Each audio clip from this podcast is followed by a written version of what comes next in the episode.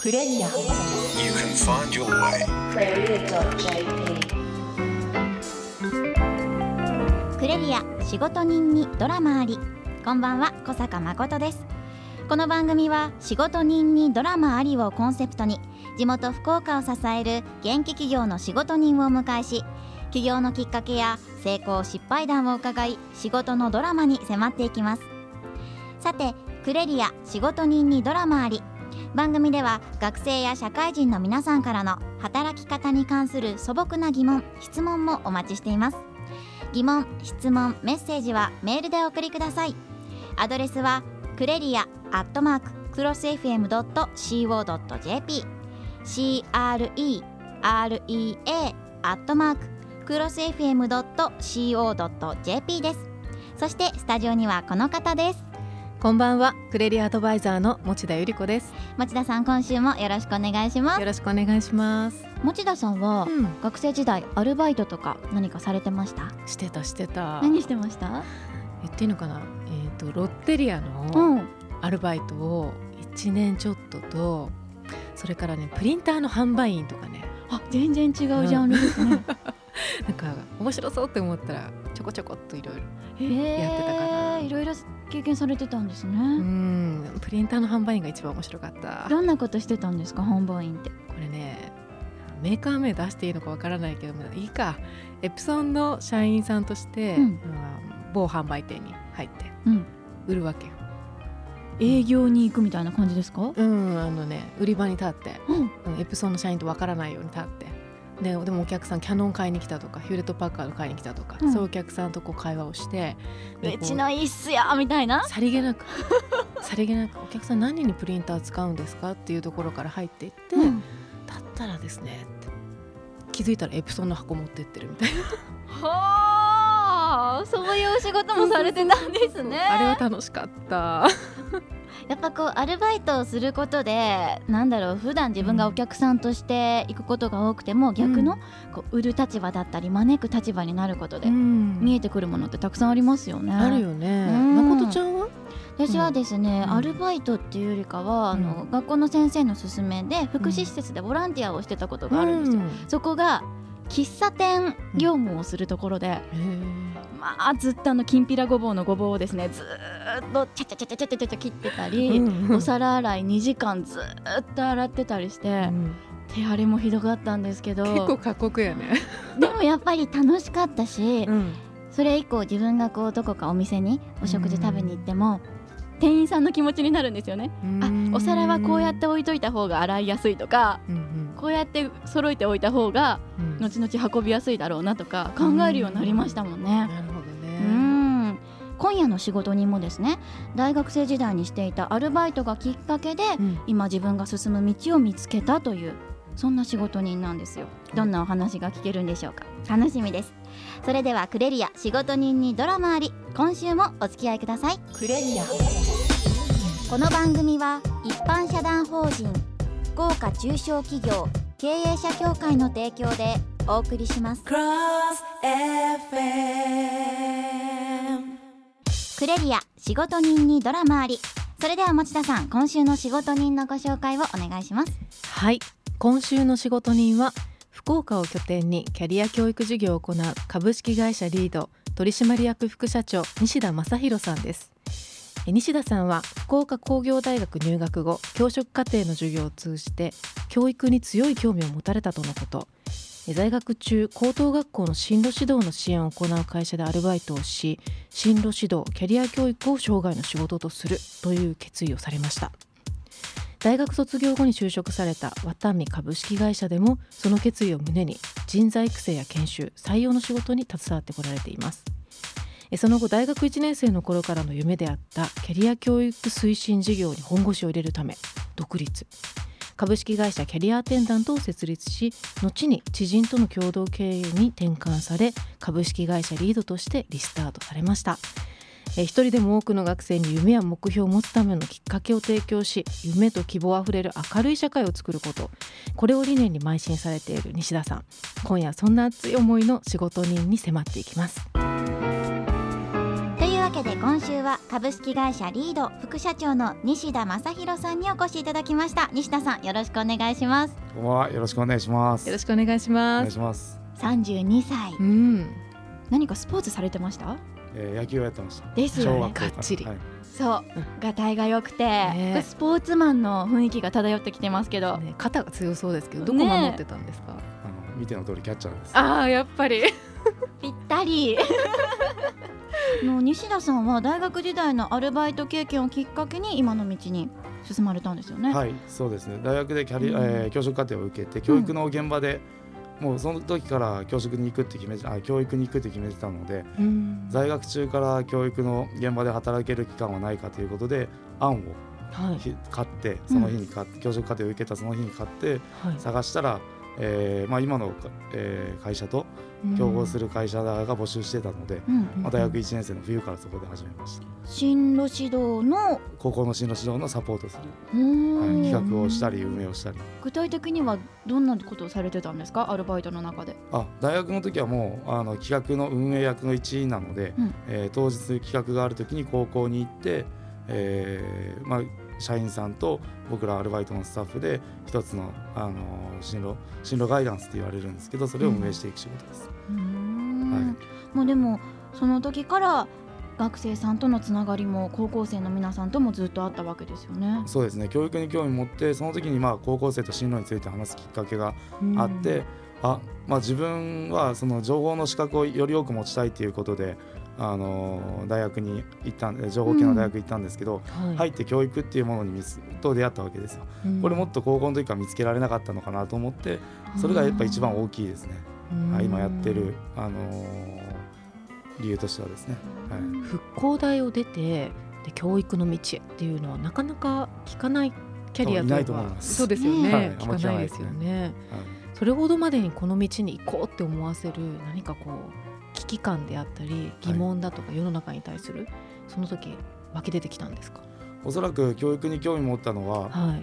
えーまあ、高校生の時の自分のその失敗談うん。が一番あって、でまあ、それでずっとそれをやりたいっていう気持ちとうっすらそういう自分と同じようなあのこあの失敗をしてほしくないっていう、うっすらその使命感みたいなものが芽生えてきて、で社会に入って、まあ、ワタミで経験した時にその、まあ、働く目的とかをええ。その高校時代から考えてそれの上で進路選択をしてほしいっていう使命感がどんどん増えてでさらにまあ今起業をして5年目5年目なんですけど、ええ。その時にいろいろキャリア教育の現場で教,、うん。教員の先生高校の先生と話す中でもうこれしかないと、うん。もう今自分がやってその高校とその社会とのパイプ役になろうと。うんいう使命感みたいなものがありますね。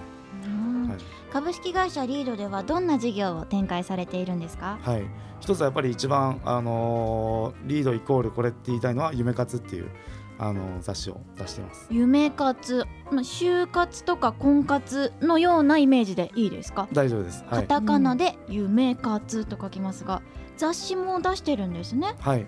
夢活マガジン実はこの雑誌高校とかに置いてあるんですか？はい。一番は高校の進路指導室に置いて、うん。えー手配りで置いているので、はい、うん福岡県内、佐賀県内の高校さんには随時持って行っています。学生さんぜひねチェックしていただきたいんですけど、パッと開いたページに実は、私の友達がえ？載ってまして。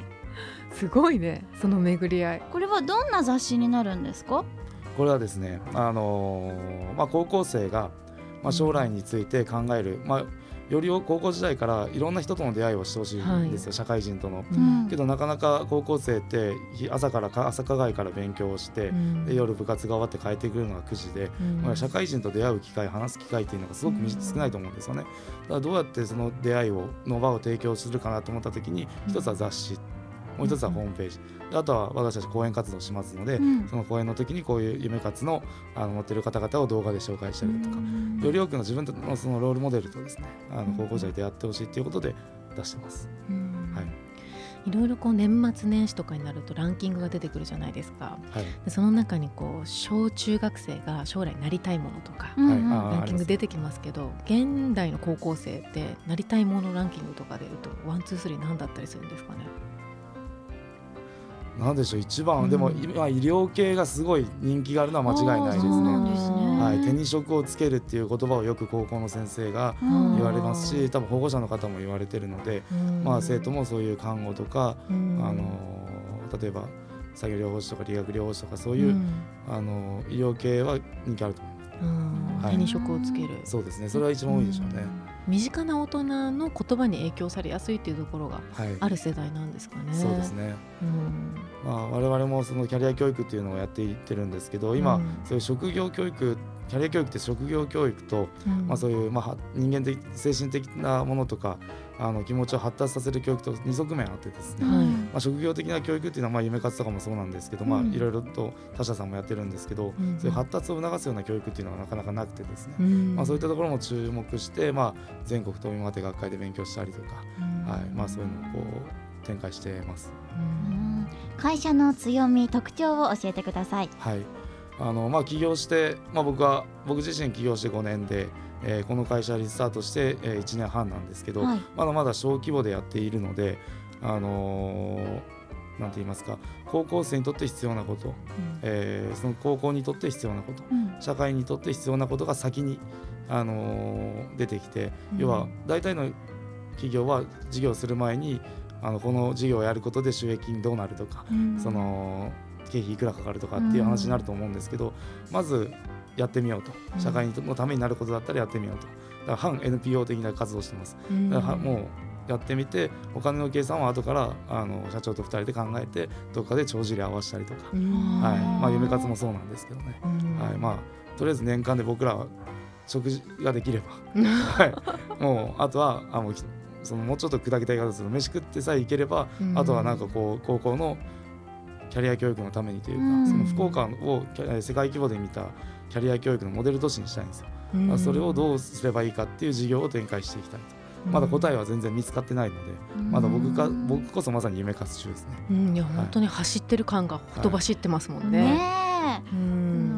大学時代にはい。進路指導というものに出会って、はい卒業されてからはまずワタミ株式会社に入られたんですよねそうです。これはなぜそこに入られたんですか？教育をやろうとかキャリア教育進路指導をやろうっていう時に職業とか社会人っていうかまあ企業に属するっていうことを経験してうん。それをこう自分の生の声で高校生に伝えようっていうのは僕のから当時の僕からしたら当たり前の発想で、うん。でもそういう発想する人がなかなかいなくてですね。で、えーまあいろいろ人材系それこそマイナビも就活、あうん。会社説明会受けましたけどあのいろんな会社人材系の会社の就職、えーご会社説明会とか受ける中で、まあ、ちょうどワタミがあの中高一貫教育の学校をうん東京の文京区にあの持つ時時期でもあったんですよね。うんそことかぶってで社長がああいうふうにこうリーダーシップあって、はい思いある人でいろいろ勉強できると。そうですね。で人材開発経営も学べる、もうここしかないだろうということで、うんはい、ワタミに決めました。ワタミさんっていうと、ん。まあこう飲食系のイメージが強いんですけどうん。入ってすぐはどういうことをお仕事されてたんですか？そうですね。一番最初にやったのはなぜかサンマの三枚おろしですね。あじゃじゃあすいません。言い換えます。あの包丁を持ったのはええ。初めてはほ初めて包丁を持ったのはサンマの三枚おろしです。他は接客が先だったと思いますけど。あはい。ー包丁を持つまでにも道のりがあったわけですね。そうまあまああるあの接客をして、でええ。厨房に入る入った後はもう最初にサンマの三枚おろしでそれがこう接客とか調理とかから、うん今の方向へシフトしていくにはどういうような動きをされたんですか？はい。あのーまあもともとその社長が考える社長渡辺美樹さん今でも一番尊敬している人なんですけどその人はその飲食店のその経営とかその人材開発とかはい。そういうマネジメントができない人間は他に行っても通用しないとうん。いう話うん考えを持ち主なので、まあ、それって一理あるなと思ってたんでじゃあまず自分が店長をできるようになろうとマネジメントできるようになろうと。やっぱりその時の経験があるからこそ、まあ今経営をする立場に立つこともできてるんですかね。はい。まあ、今まさにそういう、えー経理とかもそうですし、はい。一番はやっぱり相手の立場に立って物事を考えるっていうのが、ん。もう異常なぐらいワタミってするんですよね。だからそうやってこうあの相手が何を考えてるとかそういうのをこう、考える基礎はワタミで培ったんじゃないですかね。うん。はい、間違いなく。クレリア。毎週木曜夜11時からお届けしているクレリア仕事人にドラマあり今夜は株式会社リード副社長の西田正弘さんにお話を伺っています。西田さんお仕事での成功談を教えてください。仕事の成功談ですね、はい。まあ、まさに今だと思います、まあ、夢活中という話は先ほどしたんですけれども、あのーまあ、教育っていう夢を本当の自分の心の中にある本当の夢を持ってうん。内発的なモチベーションを持って、えーそれに対して一生懸命20えー19から32なんで13年間ですかね、うん。あの生きてきたから、あのーそれこそこういう機会もいただいたり、うん。はいあのー著名な方と出会える機会をもらったり、うん。はい、まあそうですね。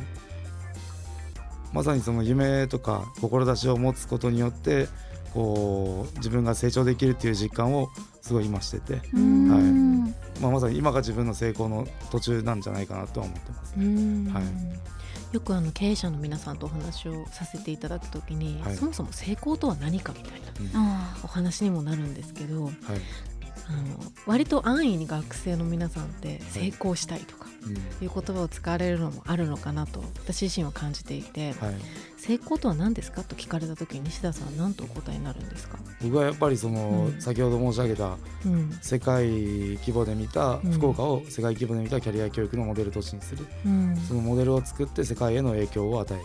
うん。その福岡っていう、まあ、点じゃないんですけど、うん。点じゃないですけどそこから、あのー影響を与えていく、うん。そこまで来て初めて成功なのかな、まあ、仕事面ではですね、うん。はい。まあ、家庭は家庭で成功失敗、まあ、せ目目指している成功とかあると思うんですけど、うん。仕事面ではそこかなとは思います。逆にお仕事での失敗談であったりこれは苦労したなと印象に残っていることがあれば教えてください。はい、もうはっきり成功と失敗はっきりしてるんですけど、はいはいまあ、独立の準備が足りなかったです。あのまあうんあの前職の渡辺会長にあの事業計画を提出してワタミの中でやりたいっていうのもあったんですけど、はいそれが叶わず、えー結局自分で独立をしました、うん。あの半年間契約をいただくまで、えーかかって、うん。まあ、半年間売り上げがゼロだったんですよ、ゼロ、はい、で半年後に売り上げが入ったって言ってもはい。そのイベントを実施するのは半年間なので実質1年間ゼロだったんですよね。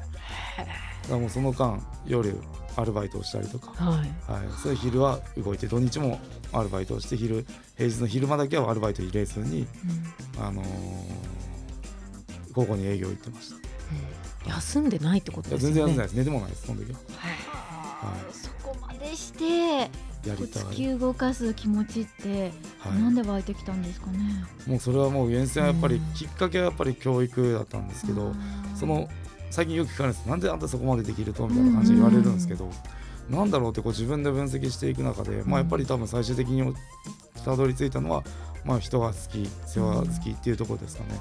あうん。の今の高校生たちがうん。その夢って僕はただ自分がしたいことだけじゃないと思うんですよ。うん。こう社会の役に立つとか、ええ。人の役に立つっていうのがあってその高校生たちが自分の夢とかやりたいこと志を持つことによってそれを達成した時にその先にあるクライアントクライアントの感動があるわけじゃないですか。うん。感動だったりそのなんですかね感謝の気持ちがあって。うん。だから一人一人が夢を持ってやることによってもっとその感謝感動がうん。世界中に広がっていくんじゃないかっていう。